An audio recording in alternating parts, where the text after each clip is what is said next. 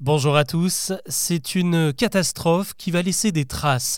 Selon le dernier bilan, le séisme survenu au Maroc dans la nuit du 8 au 9 septembre dernier a fait près de 3000 morts et 5500 blessés.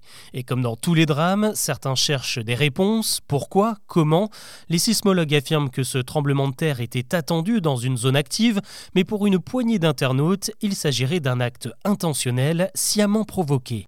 Depuis plusieurs jours, des vidéos circulent sur les réseaux sociaux et montrent des lumières aperçues dans le ciel au-dessus de Marrakech quelques minutes avant la catastrophe. Pour les auteurs de ces images, pas de doute, ces flashs lumineux seraient directement en lien avec le séisme comme un top départ avant le désastre. On crie donc au complot et à une nouvelle manigance du projet HARP que certains tiennent déjà pour responsable des chemtrails, ces traînées de fumée aérienne dont je vous ai déjà parlé dans un précédent épisode. Alors HARP, qu'est-ce que c'est? Ce n'est pas une invention, ce programme de recherche américain existe bien.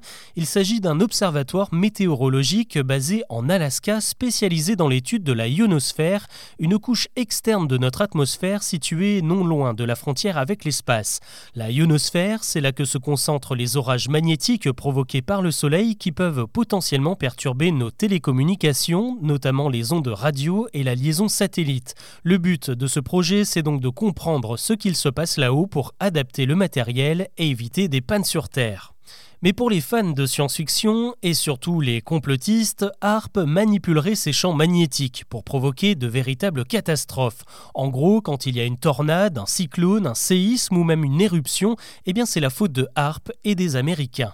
Cette théorie repose principalement sur un livre sorti en 95, écrit par un soi-disant expert en médecine alternative et par une journaliste persuadée qu'il existe quelque part une source d'énergie propre, gratuite et infinie cachée par les industriels. Bref, le séisme au Maroc serait donc un nouveau méfait du projet HARP.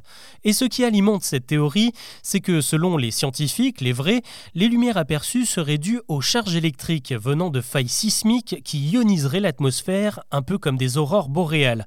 Problème, les chercheurs n'en sont pas vraiment sûrs, il s'agit simplement d'une hypothèse. Ce qu'ils savent en revanche, c'est qu'on a déjà aperçu ces lumières lors de précédents séismes, c'était le cas au Mexique, en Italie, au Pérou et même en 1906 à San Francisco selon la presse de l'époque, soit 87 ans avant la création du projet HARP.